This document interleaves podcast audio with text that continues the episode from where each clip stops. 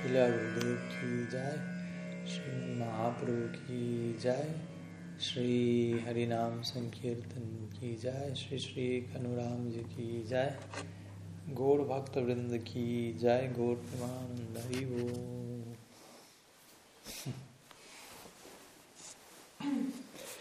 Bueno, buenos días. Y estamos continuando entonces con el ciclo de, de charlas que hemos comenzado el pasado mes de Kartik. ya ha terminado Kartik una semana atrás, pero bueno, por una u otra razón, más allá de nuestro control, para variar, el ciclo se ha extendido una clase más hasta el día de la fecha.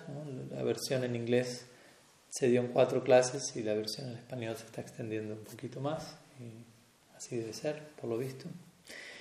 Así que hoy aparentemente vamos a terminar, tampoco puedo asegurarlo, pero y si terminamos es un, una fin, un cierre simbólico porque no hay fin, en verdad, a, explorar estos tópicos. Entonces vamos a hacer un pequeño repaso de lo que vimos de todas maneras en la clase anterior y, y luego tocamos algunos de los puntos que, que quedaron pendientes y vemos que, que decide manifestarse allí. Entonces, en la clase anterior estuvimos hablando un poco acerca de la idea de experiencia, ¿no? que significaba tener experiencia, adquirir experiencia, cuál era el precio de esa experiencia, y, y, obviamente experiencia en el marco de la trascendencia, lo cual implica lidiar con el absoluto, lidiar con lo infinito y con todo el mundo de, de probabilidades y de improbabilidades que eso implica, ¿no? O sea, como dijimos, improbabilidades me refiero a relacionarme con un, plano que está más allá de mi control, más allá de lo que pueda anticipar y prepararme a eso, disponerme a, a, pisar la tierra de la duda, por decirlo así, en, el desarrollo de mi fe. Varias veces hemos hablado de eso, como para el, desarrollo de nuestra fe hay un tipo de duda que es importante permitirnos. ¿no? no la duda que me hace cuestionarlo todo, pero la duda que me hace, que me abre a la posibilidad de que no lo sé todo, lo cual no solo es una posibilidad, sino que es una realidad absoluta, básicamente.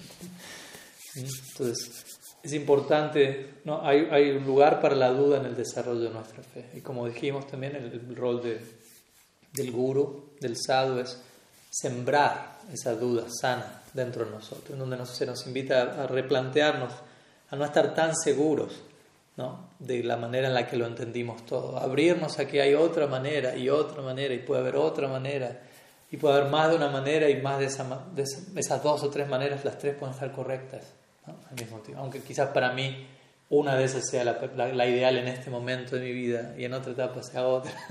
¿no? Entrar en esa, como decíamos, tierra de, de grises, ¿no? no de blancos y negros, sino de matices intermedios en donde soy invitado a a habitar eternamente, ¿no? No, no, no, no solamente a pasar por ahí porque toca, sino entender, debo volverme un, un habitante de esa tierra, donde aprenda a convivir con esa flexibilidad, si se quiere, esa apertura. Y en ese marco también hablamos un poco de la imperfección. Entonces vamos a, a, repasar, estamos repasando aquí. Entonces comenzamos diciendo cómo la importancia de Estamos en una tradición que en última instancia promueve lo que se conoce como Raga Nuga Bhakti. Eso es lo que Mahaprabhu personalmente vino a traer a este mundo. Premarasa Niryasa Korite Ashwadam Raga Marga Bhakti Loki Korite Pracharam. Él vino a saborear Premarasa como su propósito personal central, pero la consecuencia de eso, su producto fue Raga Marga Bhakti Loki Korite Pracharam que al mundo entero él terminó diseminando la doctrina de Raga Marga, el sendero del Raga, de Raga Bhakti. Y Raga Nuga Bhakti significa seguir a otros, ¿no? establecer un rol modelo a seguir que personifica un tipo de humor de servicio eterno y seguir eso, seguir la experiencia de otros. Pero al mismo tiempo nosotros tenemos que tener nuestra propia experiencia en el marco de seguir esa otra experiencia. Entonces estuvimos hablando un poco de eso y y de cómo nosotros no solo debemos tener experiencia, porque tenemos experiencias. Todos los días uno es un ser consciente, uno experimenta. Esa es la diferencia entre conciencia y materia inerte. ¿Cuál es, la, cuál es la, una de las tantas, ¿no? La materia inerte no tiene experiencias. La materia inerte es experimentada por los experimentadores, o sea, por nosotros, por la conciencia. La conciencia experimenta, la materia es experimentada. Pero el punto es, como seres conscientes, como seres, eh, como unidades de experiencia, debemos decir que somos, no basta con solamente tener experiencias, sino aprender de las experiencias. Porque uno, desde que se levanta, que se va a dormir, incluso cuando sigue durmiendo, está experimentando. Todo, en todo momento, uno nunca deja de, tener, de, ser un ser experiencial. Pero, ¿qué estoy extrayendo de eso? Ese es el punto. Y aquí enfatizamos eso, ¿no? Entonces, hablamos de experiencia espiritual aquí. Y eso significa, como digo, no solamente tener a veces uno idealiza, ¿no? Tengo que tener una experiencia espiritual cuando estoy cantando, cuando estoy... Pero eso no significa que pase algo en particular y ahí tuve la experiencia espiritual, porque pasó eso, ¿no? sin importar cómo yo lo tomé, pasó lo que tenía que pasar. No, más bien pasó cualquier cosa y yo lo estoy tomando, lo estoy, estoy extrayendo un valor determinado de eso que hace que eso vuelva una experiencia espiritual explico? No es que tiene que haber algo extraordinario por fuera y ahí vino la experiencia espiritual.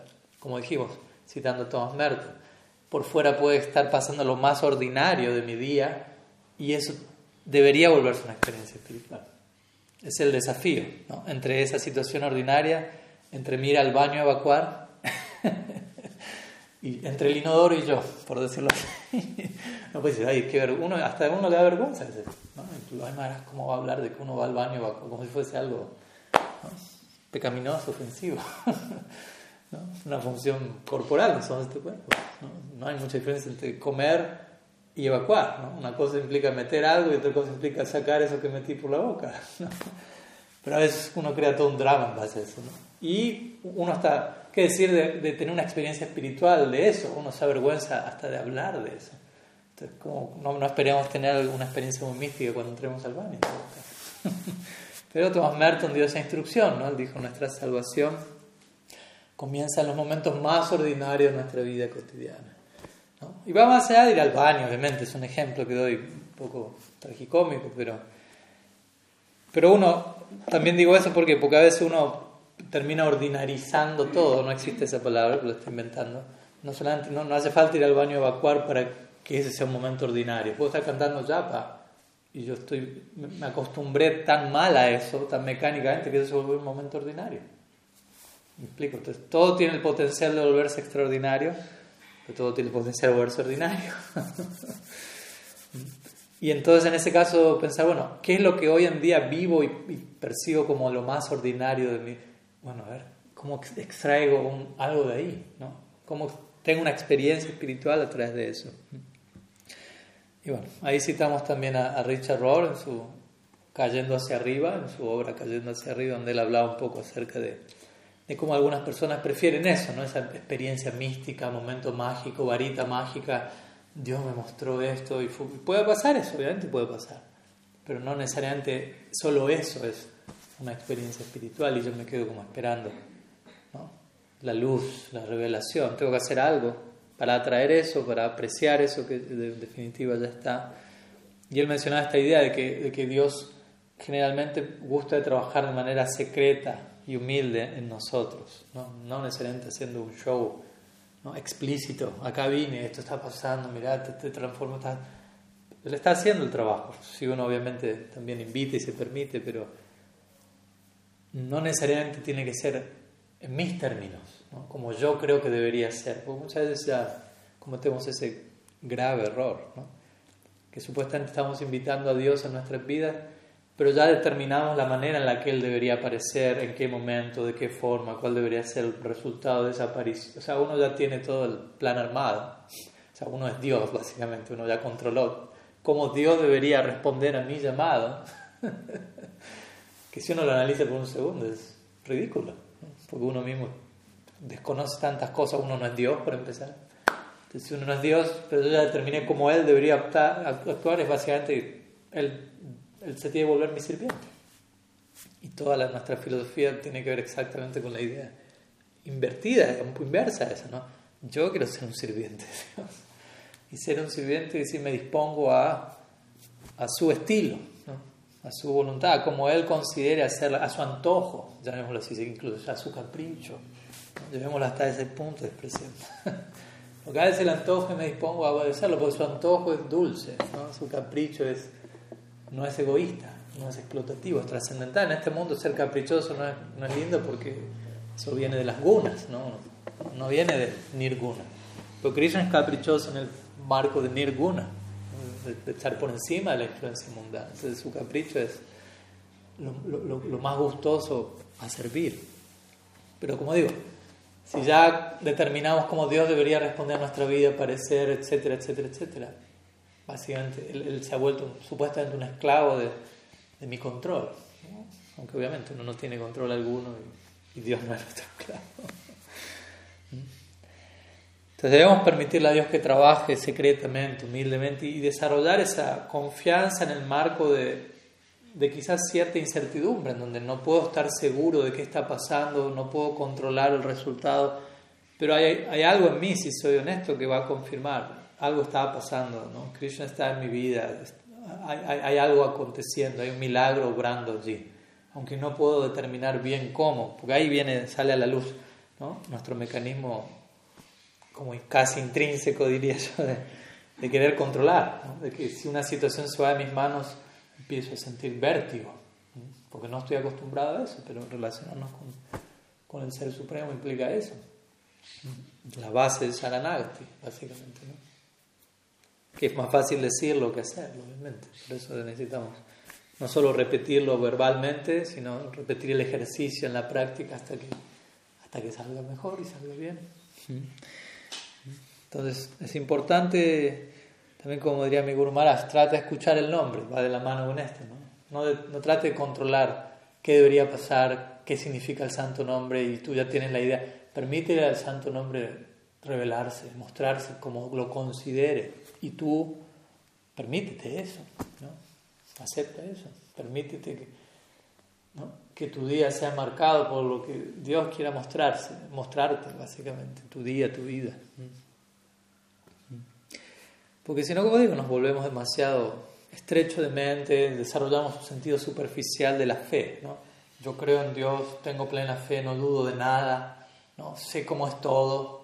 Y me dicen, mm, no, es una fe muy, muy madura, ¿no? Una, una, fe tan madura que, como dijimos, que no tiene la capacidad de, de convivir con ningún nivel de duda, ningún nivel de sana ansiedad, sana incertidumbre, ¿no?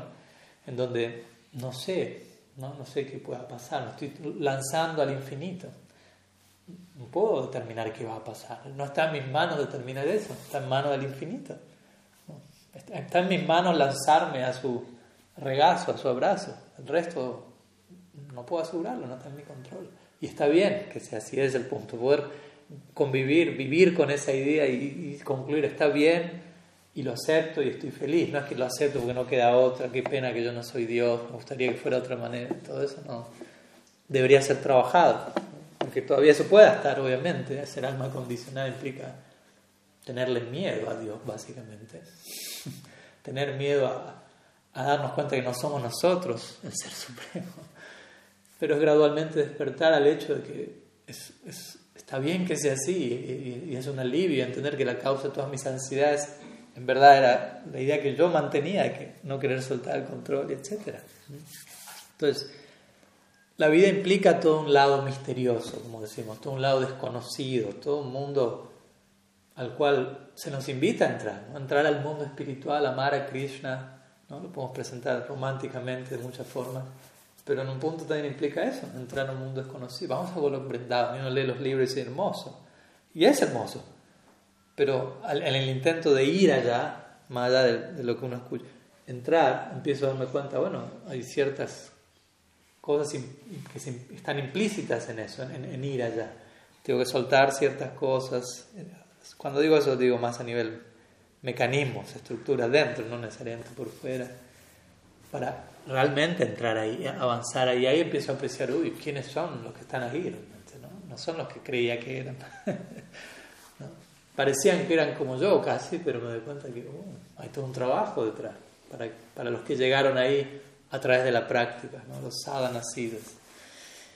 Pero ese es el proceso, ¿no? Es, toda una, una, alegría poder ir despertando a, a, una idea cada vez más certera de cuál es el precio a pagar. ¿no? Un comienzo uno tiene una idea del precio a pagar, pero con el tiempo se va volviendo más claro, más claro. Y obviamente, como decimos siempre, si uno es realista, se da cuenta, no importa, o sea, cuanto más me doy cuenta del precio a pagar, me doy cuenta que se bailando más, más fino, pero sigo dando cuenta, sigo concluyendo que no importa qué tan fino sea el precio a pagar, siempre es poco comparado a, a lo que se me quiere dar. ¿Y a quién soy yo en relación a semejante ideal? Sigue siendo algo que mis hijos no puedo dejar de sentirme agradecido en cada etapa de ese avance. Entonces, como digo, gradualmente debemos ir abriéndonos, ¿no? abriendo nuestra, nuestra disposición a, que las cosas pasen más allá de, como creemos. En un comienzo no puede ser más fanático, ¿no? cuando hablamos de ser naif, al comienzo, neófito principiante. ¿no? Neófito no es una mala palabra, no lo tomemos como mal. Y ayer hablamos de eso en la clase también, ¿no? cuando uno es principiante, todo lo que representa duda ha de ser eliminado, ¿no? como, un, como un mecanismo de defensa, una técnica de supervivencia, porque uno siente todo lo que es duda amenaza con mi fe, ¿no? la fe que, la pequeña fe débil, el primer brote que uno está cultivando y que todavía no está muy seguro de nada, y aunque conoce unas poquitas cosas en, la etapa de neófito, uno piensa, quizás ya lo sé todo, ya está, no necesito hacer nada, esto es todo. Y cualquier cosa que me invita a pensar un poco más, quizás es un poco desafiante y desentendible en una etapa. Eso va a ser así, pero en la medida que uno... O sea, eso no es sabiduría todavía, uno no es un sabio, es alguien que está en el proyecto de eso, pero todavía un poquito uh, inmaduro. Pero es parte del proceso volverse sabio. Por lo tanto, necesitamos la guía de alguien que tenga esa madurez que no tenemos y de dejarnos madurar, por decirlo así, por esas personas. Y, y cada vez más aprender a convivir con, con, este elemento de misterio, como decíamos, de paradoja, de, lo desconocido que en algún nivel siempre va a estar ahí. Y no debería ser un problema. Como decimos, del mundo espiritual, eso es pan de cada día. ¿no? Que aunque las escrituras se describe el día, el día eterno de Krishna y qué pasa en cada horario, es una idea general nomás de lo que pasa. Los detalles de qué pasa son impredecibles, nadie sabe qué va a pasar, dónde se va a encontrar a Krishna cada día nuevo, todo eso va a variar. No es que todo está agendado, seguro, ¿no? Y eso es lo que da también gusto, lo que mantiene girando ese mundo, digamos así. Entonces tenemos que permitirnos ¿no? aceptar el lado desconocido de las cosas, no rechazarlo, no tenerle miedo. Porque conocer algo implica, ¿cómo decirlo? Darle lugar a eso que aún no conozco, ¿no? Eso también implica conocer ese algo. ¿Cómo conocer a Dios? Aceptando en un sentido que nunca lo termina de conocer. Él mismo nunca se termina de conocer. El dice eso. Las glorias de Krishna son tales que él mismo no las termina de dimensionar. ¿no? Es algo que está en continuo aumento. Entonces uno tiene que que, como decíamos, que aprender la ignorancia. Es otro nivel de ignorancia. Una cosa es ignorancia, no sé algo. Otra cosa es sé que no sé algo. Es otro tipo de ignorancia, pero sé que no sé algo. Antes pienso no sé, antes no sé algo, y eso generalmente tiene que ver con pienso que lo sé todo. Cuando pienso que lo sé todo, ahí literalmente no sé nada. Ahora, cuando sé que no sé algo o sé que no, que no conozco la mayoría de las cosas, oh, eso es un tipo de ignorancia aprendida. Entonces es importante, o sea, uno, uno cuanto más aprende, más va a llegar a esa conclusión. Más va, va, va, a permitir ese lugar que aún no conozco, que aún es misterioso, que aún es desconocido. Y no hay problema, así funciona la vida, entender, así, funciona, así, así deben ser las cosas, ¿no? No es que deberían ser de otra manera y ojalá que llegue el día en donde ya eso no tenga que pasar. Es, esa lucha contra la realidad es, un desgaste innecesario. ¿Mm? Porque de vuelta, la realidad no obedece a mi dulce voluntad, entre comillas. Dulce, entre comillas. Y como decíamos, para eso tenemos figuras en nuestra vida, ojalá como, como el sadhu, el guru, cuyo rol es hacernos dudar, como decíamos. ¿no? sacarnos de la zona de confort, invitarnos a pensar de nuevo, ¿no? acerca de las cosas, de forma diferente, otra perspectiva, como si le hacía más, diría cuando el devoto le dijo, Guru ¿me puede dar un servicio? Si le hacía más, le dio servicio por la eternidad. Le dijo, trata de cambiar tu ángulo de visión. Ese fue la respuesta, ese fue el servicio. Como dicen, trata de, de, adoptar otra perspectiva en donde más que pedir servicio, empieza a darte cuenta, todo alberga una oportunidad de servicio y mantente en esa perspectiva. Entonces, cuidémonos siempre de esta idea, de este tipo de ego, ¿no? este tipo de, arrogancia en donde uno concluye, ya conozco esto, ya sé de qué va esto, yo sé cómo se hacen las cosas. O peor aún, nadie lo puede hacer mejor que yo. Porque también eso va tomando nuevas dimensiones. Yo sé tan bien cómo se hace esto que yo lo voy a hacer, no porque por amor al servicio y por dedicación, sino porque nadie más lo hacer como yo. Y sí, a veces detrás de eso hay temor, porque quizás no permitirle a otro ser lo que yo creo que hago mejor es una manera de cubrir que, el otro no lo haga, porque si el otro lo hace, capaz me entero que lo hace mejor que yo. Y no quiero ver eso, no quiero aceptar eso. Pero el punto es siempre habrá alguien que haga mejor que yo todo. Quizás no todos van a ser mejor que yo todo, pero alguien en, alguna parte, ni siquiera en la galaxia, en el barrio, en el país, en la comunidad, alguien va a cantar mejor que yo, va a ser más, más erudito, va a ser más humilde, alguien va a ser más... Siempre habrá alguien mejor que yo, y siempre habrá alguien peor que yo también en algo. ¿Qué significa? Que voy a estar ¿no? rodeándome de los que son peores que yo, desarrollando un complejo de superioridad, escapando de los que son mejores que yo. Nada de eso, ¿no? Aceptar que cada cual está en su, viaje, en su etapa. Entonces tratemos de abrirnos a eso, ¿no? La conciencia de Krishna no, no necesariamente es lo que creemos que es, sino mucho más y mejor de lo que creemos que es. Pero abramos. No solo la conciencia de Krishna, cualquier cosa. La pregunta es, de vuelta, ¿estamos dispuestos a eso? ¿Estamos abiertos a aceptar eso, a trabajar eso cuando nos levantamos, cuando encaramos nuestro día, nuestra práctica? Si no, de vuelta, si no podemos estar manteniendo una estructura externa de práctica, pero si no hay esa disposición interna, no hay cambio, no hay progreso. Y pueden pasar los días, los meses, los años y, nada ocurre, eso puede pasar. Entonces hay que estar atentos. Entonces mantengámonos con esa mentalidad de, continuo aprendizaje, ¿no? de, de, ser estudiantes por siempre. ¿no? Sigo con el repaso, pero es repaso, clase, todo junto manteniéndonos siempre aprendiendo, siempre descubriendo, siempre como en, en, una, actitud de, sorpresa, de ser sorprendido, de darle, de darle lugar al día, a la vida, a la jornada, a Krishna, sorprendernos. Y, nosotros mismos traer nuestros errores, sorprendernos y aprender y crecer y progresar, como decíamos, es cometer errores cada vez más elevados. Una forma de verlo. ¿No? Obviamente hay que convivir con eso psicológicamente sanamente, ¿no? Si alguien le tortura la idea de pensar que se equivoca y pensar que todo es un error más elevado, pero el error siempre sigue conmigo, ah, quizás sea mejor usar otra palabra, pero también sea mejor que esa persona trabaje sobre eso, porque si el error me tortura, quiere decir que, tengo que crear una estatua de perfección ilusoria, no, no va a funcionar. Entonces nos tenemos que permitir la falla a nosotros mismos, porque si no lo permitimos no va a haber progreso. Si no entendemos que el error es, un componente del progreso, no hay progreso. No hay error, pero no hay progreso. O sea, hay error, pero lo tapo y creo que no hay error, pero tampoco siento que hay cambio y en esa, en me frustro.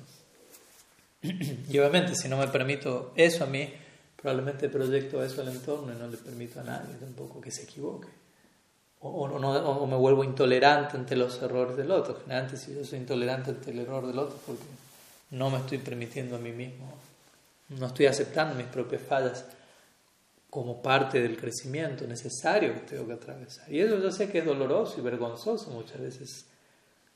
Si hay algo que duele es reconocerse a uno mismo los errores que uno cometió. Eso es, un, parto de trillizos con cesárea. Pero también uno tiene que entender por qué duele. O sea, no es que el, acto en sí debería ser doloroso. ¿Por qué a mí me resulta doloroso y cómo puedo hacer para que para normalizar eso, para que se vuelva algo común, normal en el buen sentido de la palabra. Porque si no, como digo, vamos a andar por la vida frustrados, frustrados y pasando nuestra propia frustración hacia el entorno y, y con el tiempo no, no vamos a, tener entorno, nadie va a querer estar cerca de nosotros, en un humor así también. Entonces tenemos que, y como dijimos, ¿no? ya terminando el repaso de la clase anterior, no solo tenemos que permitir eh, la imperfección, sino que tenemos que aprender de la imperfección y venerar la imperfección. Y aquí conecto porque varios puntos de hoy están conectados a esta última idea que compartimos en la clase anterior. ¿no? Recuerdo que cité a mi Guru Maharaj definiendo a Nartan y Briti como situar a nuestros enemigos en el altar y venerarlos. Como diciendo, lo que siento hoy como enemigo, lo que siento como anarta, lo que siento como algo malo que debería, ¿no? De alguna manera debo ponerlo en el altar, en otras palabras, debo aprender de eso, debo, debo ponerlo, cambia tu ángulo de visión de vuelta. Tu ángulo de visión actual es estás viendo tu anarta fuera del altar y lo estás queriendo sacar a patadas.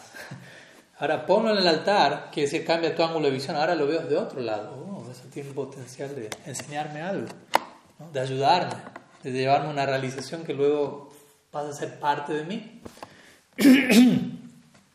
y me va a sumar, me va a empujar hacia mi meta última. Y ahí sí citamos el, ejemplo de Kintsugi. ¿Se acuerdan? Tenemos que hacerlo en la práctica. ¿No? Romper el jarrón y oh, fue perfecto. Vamos ahora a unirlo, vamos a conseguir oro, vamos a invertir todo nuestro sueldo mensual para arreglar la forma de decirlo. En donde, de vuelta, la rotura es honrada, la imperfección es destacada, es enfatizada, pero con oro, ¿no? como valorada, venerada. Diciendo eso, eso es parte de la historia del jarrón, ¿no? esa rotura, esa cicatriz, por decirlo así. ¿Mm? No, no, la, no la tiramos, no la desechamos rápido tratamos de conseguir un jarroncito nuevo, lindo, perfecto y ya está, no hay nada roto en la casa, todo se ve bien. ¿no?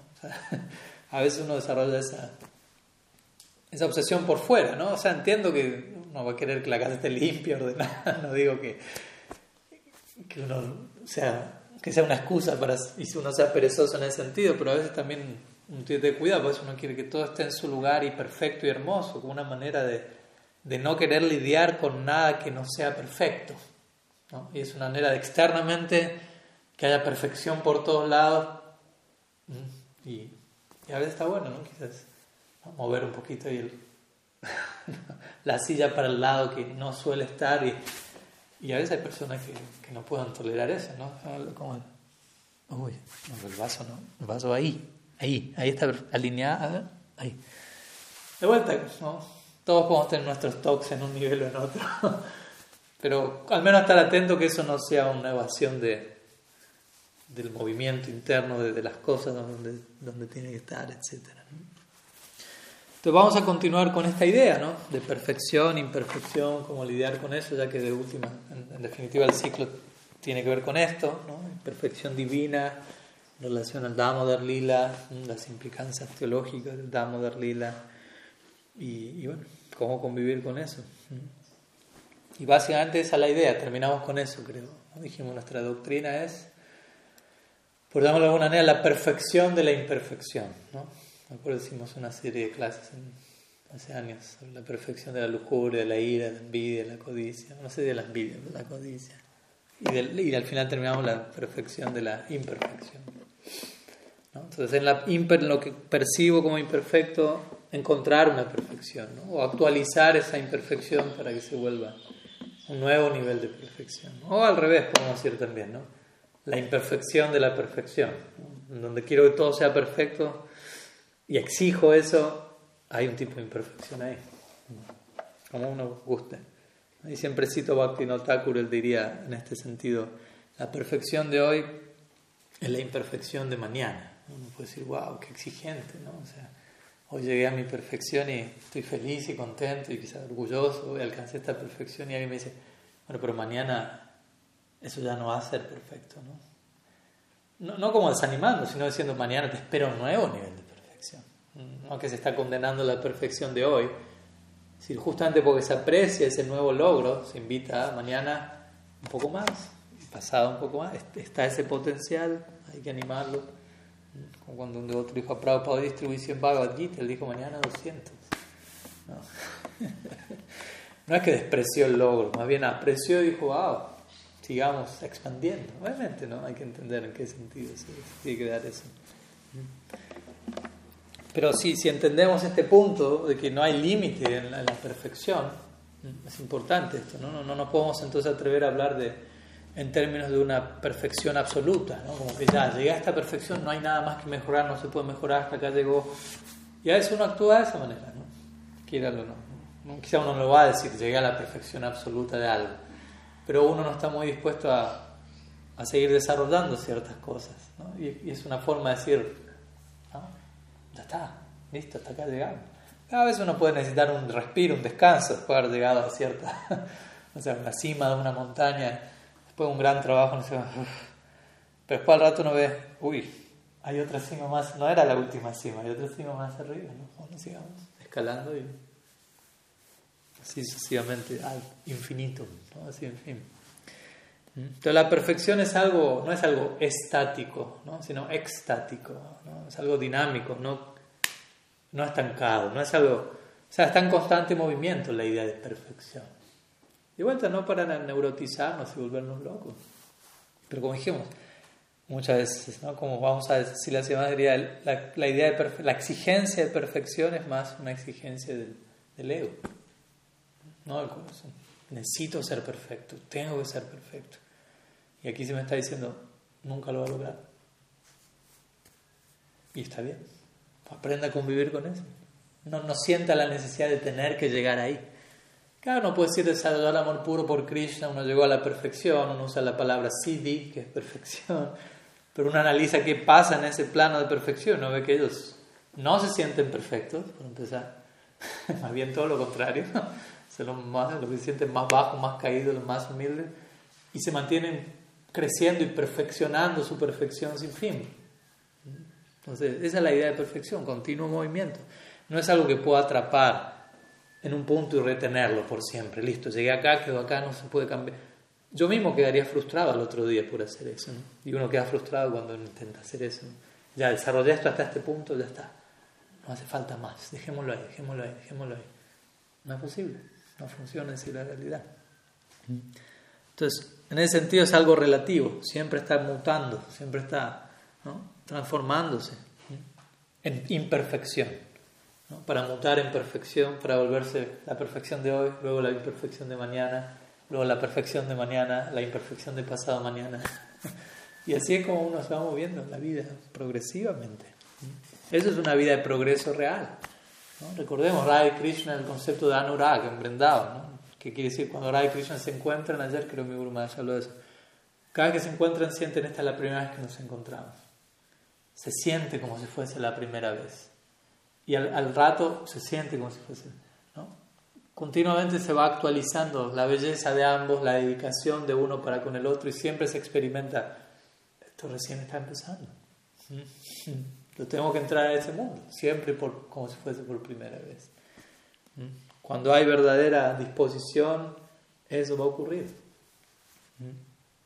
Si no, uno queda en este mundo viviendo con esa nostalgia. Uy, esa primera vez que vi a tal persona, esa, ¿no? ese enamoramiento, esa primera etapa, o sea, todo muy nostálgico, ¿no? Cuando empecé, llegué al tema, todo parecía mágico y después, ¿dónde quedó eso? ¿no? Pero si uno se mantiene en un espíritu de disposición al cambio, al crecimiento, en relación a una realidad infinita, eso va a mantenerse siempre. Recuerdo Dalí también, en su momento me gustaba bastante todo lo que es el arte surrealista, dadaísta, etc. Y Dalí diría algo así, él era un artista. O sea, como todo artista, generalmente un artista nunca va a pensar, ya está, ¿no? alcancé mi perfección, no, no puedo mejorar más. Nadie va a decir eso, un músico, un pintor. Y él decía eso, no decía, no le tengan miedo a la perfección, ya que nunca la vas a alcanzar. O uno le, puede tener miedo a la perfección por una razón u otra, ¿no? ¿O será que no la alcanzo?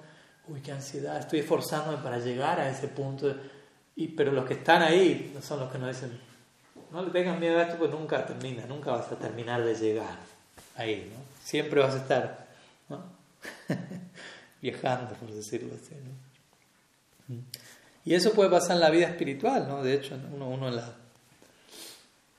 Me acuerdo Thomas Merton diría eso cuando hicimos una vez un seminario de vida monástica en Nueva Brindavan hace unos años, que leímos una serie de citas de él, y él una decía, ¿no? Incluso, o sea, el deseo de satisfacer el ego y el deseo de perfección egoica es tan fino que uno incluso puede buscar la santidad como una manera de satisfacer su demanda de perfección.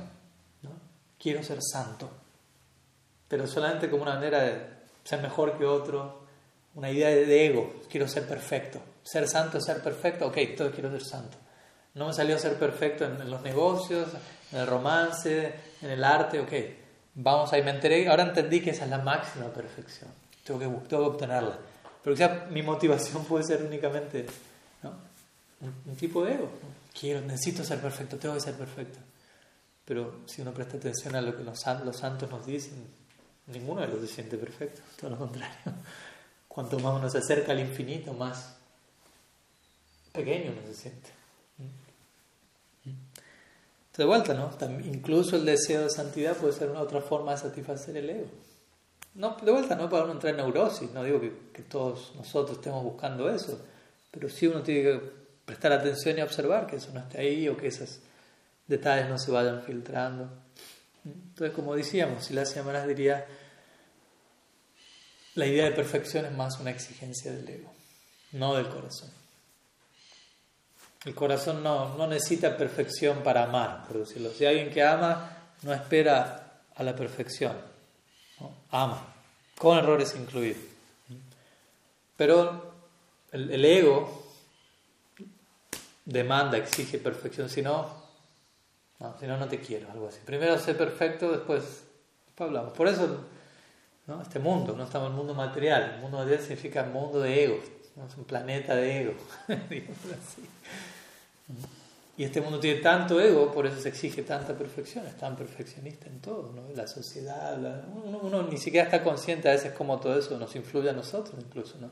Cómo me tengo que ver, cómo me tengo que vestir, cómo tengo que presentar a veces uno no se da cuenta, pero son muchas las cosas provienen de la demanda perfeccionista de un planeta de ego en el que uno está, es entendible, uno está ahí envuelto, influye en un nivel o en otro.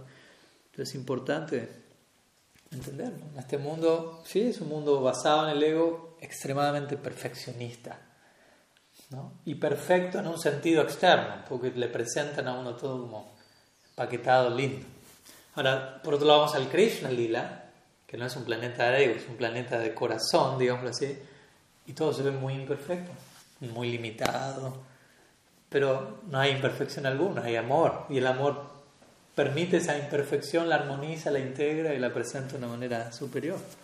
Y ese es el significado último de perfección, aunque parezca otra cosa, como decimos. Aunque Krishna se esté escondiendo detrás de una maraña de imperfecciones, como dice Siddhartha Maharaj. Generalmente detrás de, la exigencia de perfección lo único que hay es temor, básicamente. Aunque la raíz siempre es avidya, ¿no? una, falta de, una malinterpretación de las cosas, pero en gran parte eso está ligado a, un resultado inmediato que es temor. Como decimos siempre, tengo miedo a a la imperfección. ¿Por qué? Porque hay algo muy insertado en nuestra psiquis y especialmente a veces en algunos casos debido obviamente a experiencias previas, parte del viaje de cada uno. Pero de alguna u otra forma crecí con la idea de que únicamente voy a ser amado si soy perfecto. Únicamente voy a recibir afecto si soy perfecto. Únicamente no me voy a quedar solo si soy perfecto. Entonces obviamente ese intento por ser perfecto muchas veces parte más del miedo a lo que va a pasar si no soy perfecto. Entonces trato de ser perfecto, trato de mostrarme perfecto, trato de hacer todo perfecto, porque si no, ¿qué va a pasar? más bien hay un temor detrás motivando todo eso. Y si algo es motivado por el temor, no termina de ser algo saludable. De vuelta, y eso están todos en una medida en otra, ¿no? no es que estamos señalando a uno y el otro está todo todo libre. Está en este mundo en gran parte que haya temor. Bhattan dice, Vayam ¿no? En la medida que uno está absorto en la dualidad, hay temor. en una medida en otra, estamos todos absortos en algún tipo de dualidad, en un nivel de dualidad. Y el temor surge. ¿Y cuál es la mejor manera de superar el temor? Obviamente, como decimos siempre, si mi, si mi, si mi obsesión con la perfección viene de una idea de temor de qué va a pasar si no soy así, y de vuelta estamos en una sociedad donde tenés que ser perfecto y alguien te va a querer. Tenés que ser perfecto y vas a conseguir trabajo. Tenés que ser perfecto y te va a ir bien en la vida. Y a veces uno, de vuelta, traslada ese, ese patrón a la vida espiritual. Te voy a ser perfecto y la vida espiritual tiene que ver exactamente con lo contrario. No con ser imperfecto, pero con reconocer eso, permitirme eso, para superarlo un poco. ¿no? Entonces la única manera de superar esto, o la mejor manera yo diría, es justamente, ya que en este mundo nos encontramos con un amor tan condicional, en donde se me ama bajo una serie de condiciones, bajo un contrato, donde si soy perfecto, si cumplo con esto, te quiero, es algo condicional. Entonces necesitamos amor incondicional. Y eso tiene que ver con sadhu sangha.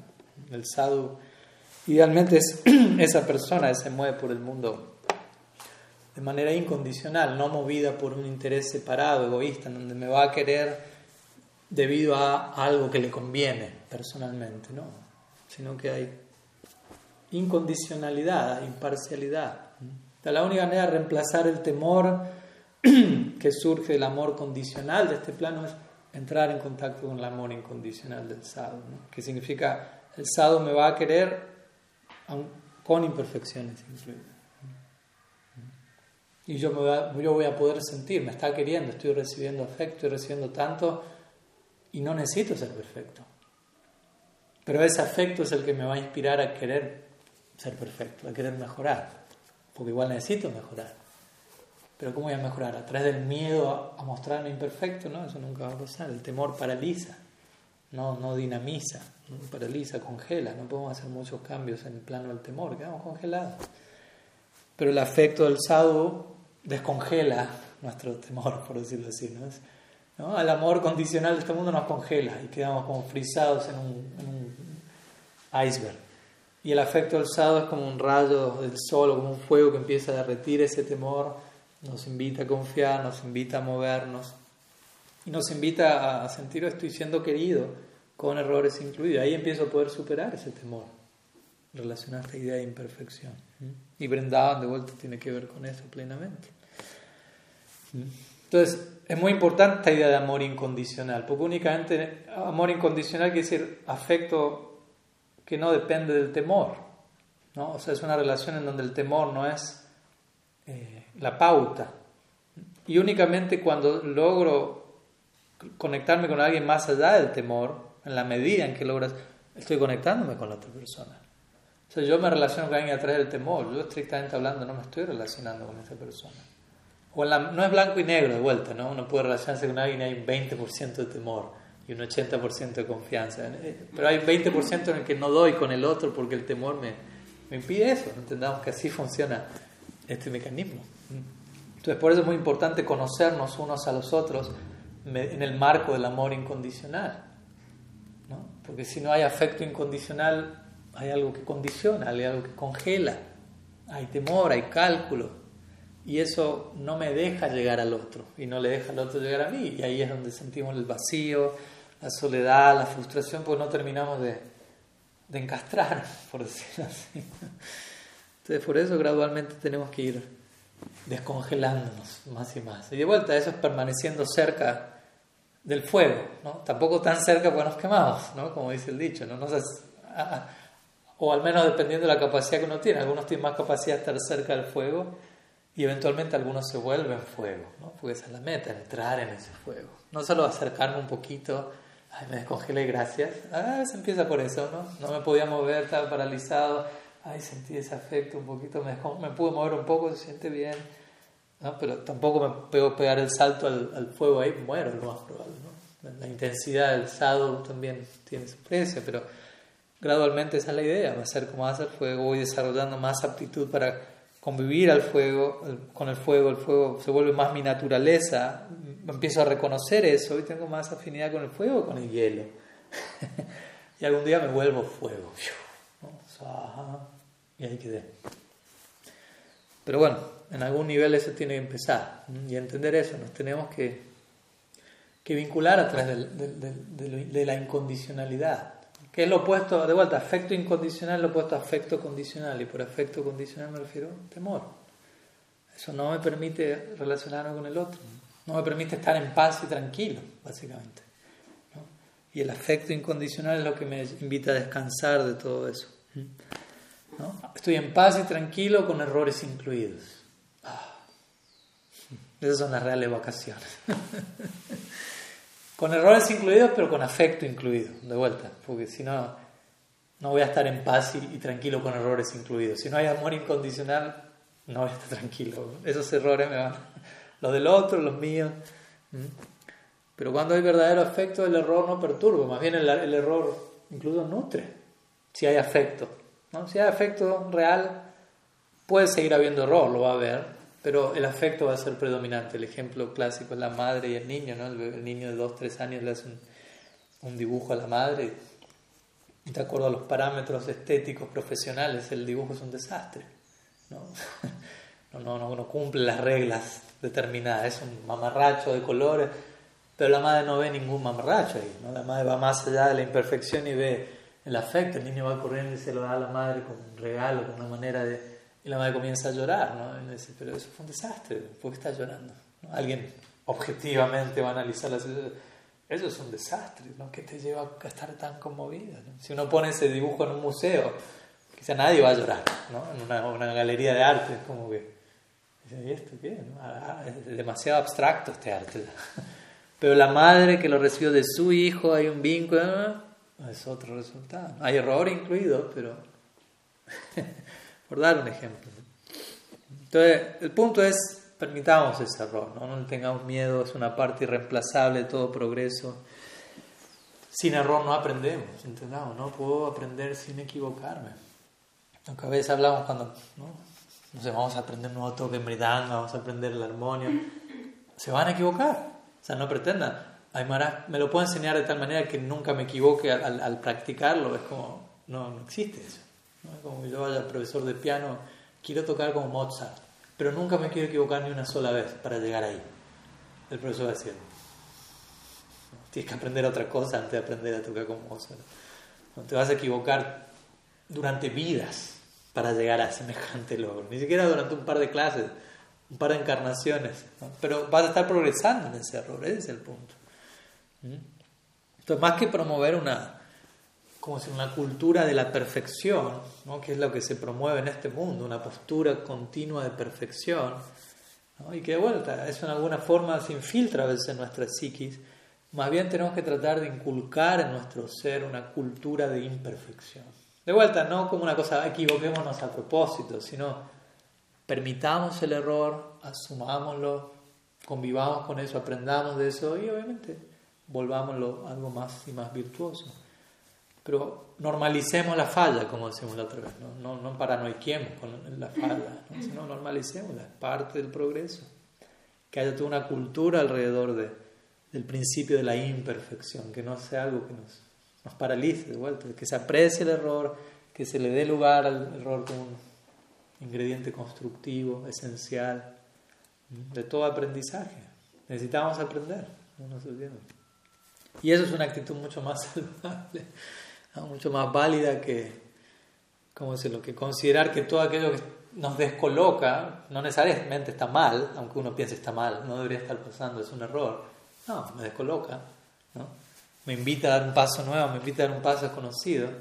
¿no? Eso es importante aceptar. Si yo me niego a eso, eso es mucho más enfermizo. Entonces tenemos que abrir, ¿no? abrir nuestro corazón ante esta sagrada posibilidad de la equivocación. Cada día, cada día que empieza uno tiene que encararlos de esa manera. A ver, ¿cuántos errores voy a cometer hoy? si usted arranca pensando, ojalá, nunca, ojalá no me equivoque en nada, siga durmiendo. va a causar estrago cuando salga de la cama con esa actitud. Más bien decir, bueno, a ver, ¿qué errores me, van Una manera de encarar el día, por decirlo alguna, pero ya disponernos, ¿no? Empezar el día diciendo, bueno, ¿en qué me voy a equivocar hoy? ¿no? Me acuerdo también Richard Rohr en el libro decía algo así, ¿no? que en una época, él, desde otro lado, pues decía, en una época de mi vida, decía,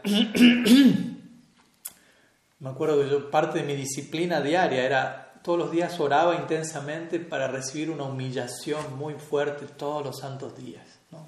como diciendo algo que me baje ¿no? y que me, me, muestre dónde estoy y que, me, que se me vaya todas las manos, que yo sea nada y todos los días puedo recibir una buena humillación para, obviamente entendamos de dónde lo pedía, no por amor a la humillación, algo masoquista, pero sí como algo que, de la mano de esto, ¿no? Algo donde compruebo mi limitación, mi imperfección, me siento así, tengo que replantearme cosas para que mi día tenga sentido, ¿no? Que termine el día y, Prabhupada diría, cuando uno se va a dormir en la noche, uno debería reflexionar en su día, ¿no? ¿Cómo viví mi día hoy, ¿no? ¿Qué aprendí de mi día? ¿Qué, qué, qué, o sea, ¿qué hizo que el día valga la pena? Porque si, si, voy en automático, paso el día en automático, voy a dormir, me levanto, voy a dormir, probablemente no estoy prestando atención a lo que está pasando, a lo que está... Entonces es importante ir haciendo esos ajustes. O seguirlos haciendo, obviamente, no es que no se estén haciendo. Entonces en este caso abrirnos a, como digo, la sagrada posibilidad de la equivocación y esta invaluable chance de cometer errores cada vez más elevados. ¿no? no es que los errores son todos iguales, todos son malos, ¿no? Los errores tienen una, hay una jerarquía de, equivocación, ¿no? uno puede adquirir errores cada vez más elevados. Entonces, volviendo a lo que hablamos hoy al comienzo, experiencia, ¿no? Tener experiencia en la vida, en gran parte de donde se él tiene mucha experiencia en la vida. Generalmente se dice esa persona se equivocó bastante, pero aprendió, ¿no? O sea, atravesó varias situaciones de dificultad, desconcierto, ¿no? pero lo llevó a comprobar esto, aquello, ¿no? y así adquirir lo que llamamos experiencia. de alguna u otra manera, dentro del marco de lo espiritual necesitamos conectarnos con todo eso. ¿no? y entender que muchas de las cosas valiosas, de las cosas que necesitamos recibir en nuestra vida y que anhelamos realmente como alma, se van a dar a través de la, de la experiencia de la imperfección.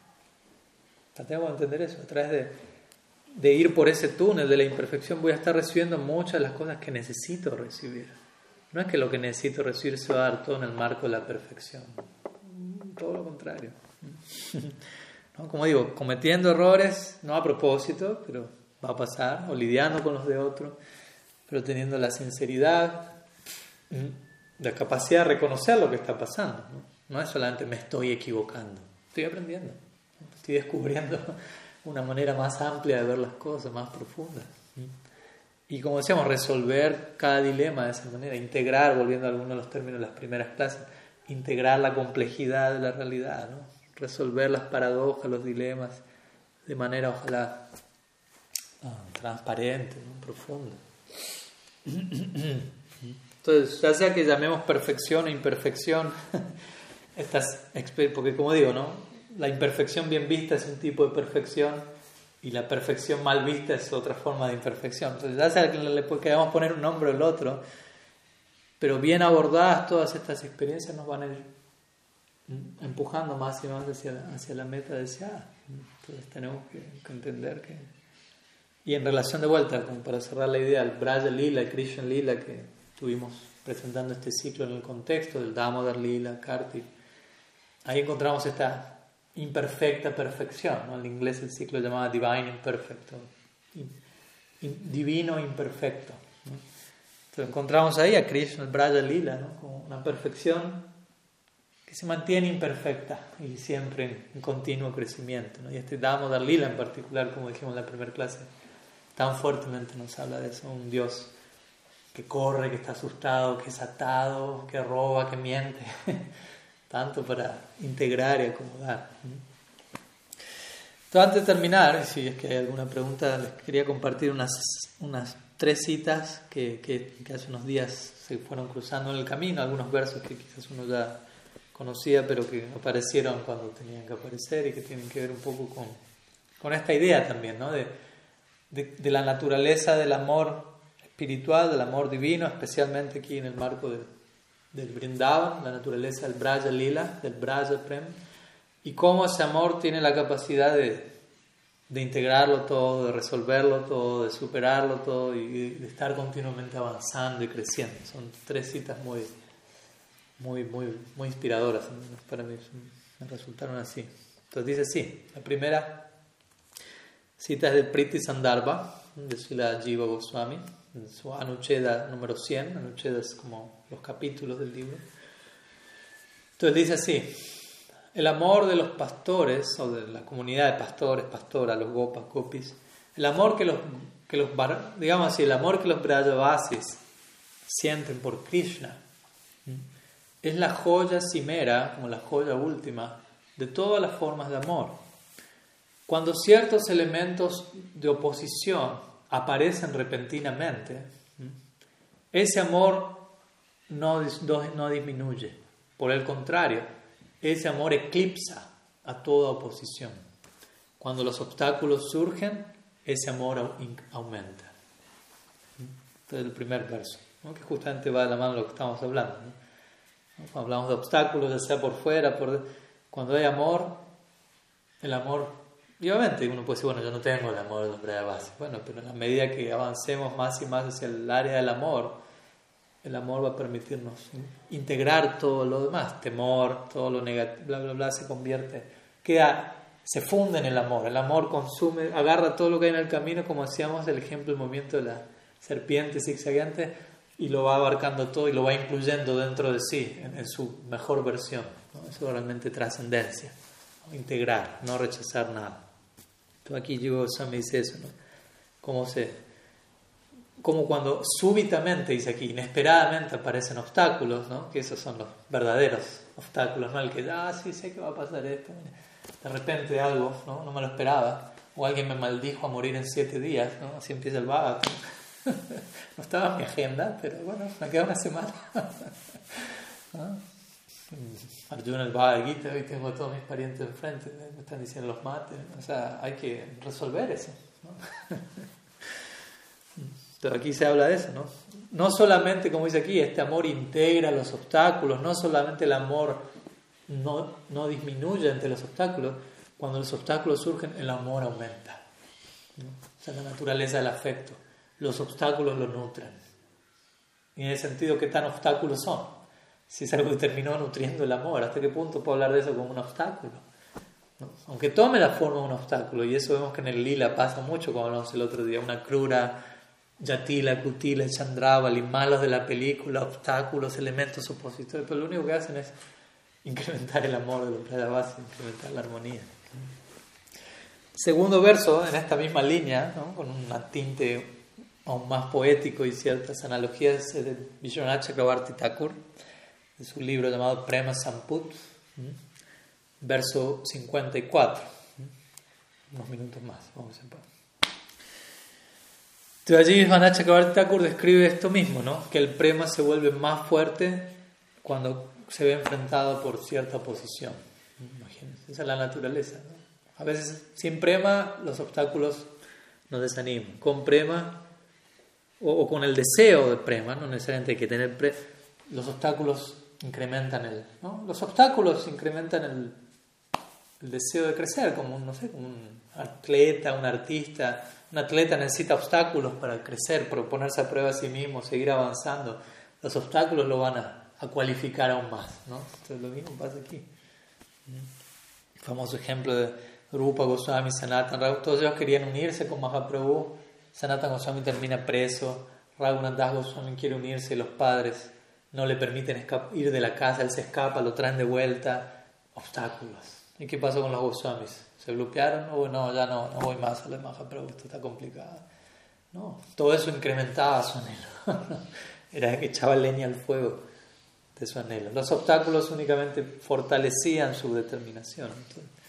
gradualmente eso debe ir ocurriendo. Entonces, Vishwanath Chakravarti dice aquí, si existen sufrimientos que, del tamaño del monte Sumeru, ¿no? que es una montaña considerablemente grande, si se presentan sufrimientos, tales como el sumeru, que vienen en este mundo o, en el próximo, de parte de parientes, de otras personas, de uno mismo, del amado de uno, el prema, siendo muy fuerte, rápidamente los conquista a todos ellos y se vuelve aún más fuerte.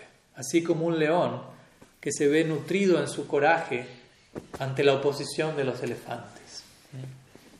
Entonces, das ejemplo. El, obstáculo viene y el prema lo conquista todo. Va conquistando todo obstáculo y se nutre, se alimenta del obstáculo y se vuelve más fuerte. El ejemplo es de un león que ve a los elefantes, se da cierta probabilidad de combate y el león aumenta su viraraza, ¿no? su coraje, su valentía, enfrenta a los elefantes, los mata, se alimenta de los elefantes.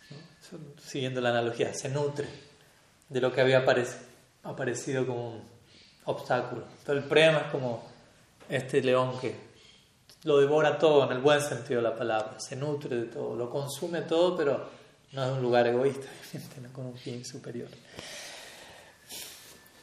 Y bueno, cerremos con broche de oro. todo esto es un broche de oro, así que vamos, broche de oro, diamante. ¿Cuáles son? Dolingo ponen todas esas. Esmeralda, etc. Chintamani, ¿no? la piedra no puedo, no puedo evitar terminar con esta, citando una poesía de Govinda Das, muy bonita, que, que narra, que describe cómo Srimati Radharani se prepara muy en detalle para avisar, como ella se va entrenando para avisar significa su encuentro con Krishna, Las, sus citas diarias en la noche con Krishna, que es toda una aventura, no, no es solamente pido un Uber y, Krishna me pasa el dato donde nos encontramos y estoy. Hay todo un mundo de obstáculos en el camino que incrementan, como vamos a ver, su, su anhelo, su dedicación. Y como ella se entrena, Govinda Das describe durante el día, para ese encuentro en la noche. Y como vamos a ver, ella se prepara para enfrentar innumerables obstáculos, pero ella se ocupa en integrar plenamente todos esos obstáculos, encontrar un continuo propósito a todo lo que se va a ir cruzando en su camino, en la forma de problema, entre comillas. Entonces el poeta Govinda Das dice así, canta de la siguiente manera. Para prepararse, para prepararse, estamos hablando de ella, ¿no? Shimati Arani, para prepararse, a, ver, estoy traduciendo, perdón, en inglés Al prepararse para tener que caminar durante los senderos em, espinosos, ¿no? dirigiéndose al bosque en el cual ella se va a encontrar con Krishna en la noche, Sri arroja diferentes espinas en el patio de su casa durante el día y comienza a caminar sobre ellas para tolerar sus, pinchazos. Ella luego aprende a cómo envolver sus campanillas tobilleras dentro de lo que es su ropa, su vestido, de manera que en la noche pueda correr sin hacer ningún sonido, sin llamar la atención con esas campanillas tobilleras. Ella arroja agua en el patio de su casa durante el día para aprender a caminar sobre superficies eh, patinosas, por decirlo así, en la noche. Y ella cubre sus ojos con sus manos durante el día y aprende a caminar en la oscuridad, para aprender a caminar luego en la oscuridad de la noche cuando se va a encontrar con Krishna. Luego ella recompensa a un encantador de serpientes con, un, con una pulsera enjollada, porque por él haberle enseñado a ella un mantra para que pueda conquistar las serpientes que pueden atacarla a ella en las noches, en la noche y que la va a proteger a ella de los ataques de diferentes bestias salvajes que están en el bosque. Ella parece ser tal como ciega y sorda a las palabras de sus superiores, ¿no? a cuidado con Krishna, algo así. Y ella simplemente sonríe como alguien tonto, como alguien descerebrado, cuando escucha las críticas ¿no? de sus parientes, de vuelta. En pop, por, el, bien de Siam Sundar, ella incluso acepta la miseria ilimitada como gran bienaventuranza.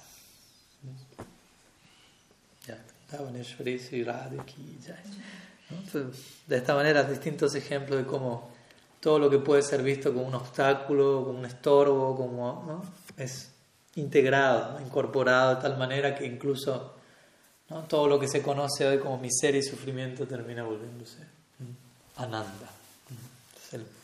Vishwam Purnam Sukayate, eventualmente eso va a pasar. El mundo entero va a ser visto como una lleno de bienaventuranza. Y bueno, algunas ideas que queríamos compartir como parte de este ciclo, esta charla de cierre. No sé si antes de terminar igual tengan alguna pregunta, alguna consulta, algo que quieran presentar o... Bueno, muchas gracias por el tiempo, la atención. Espero que haya sumado en vuestro proceso y seguimos imperfeccionándonos y perfeccionándonos divinamente. Así que, la Gurudev ki jai, Sriman Mahaprabhu ki jai, Sri Harinam Sankirtan ki jai, Sri Sri Kanuram ki jai, Gaur Bhakta ki jai, Gaur Premanandari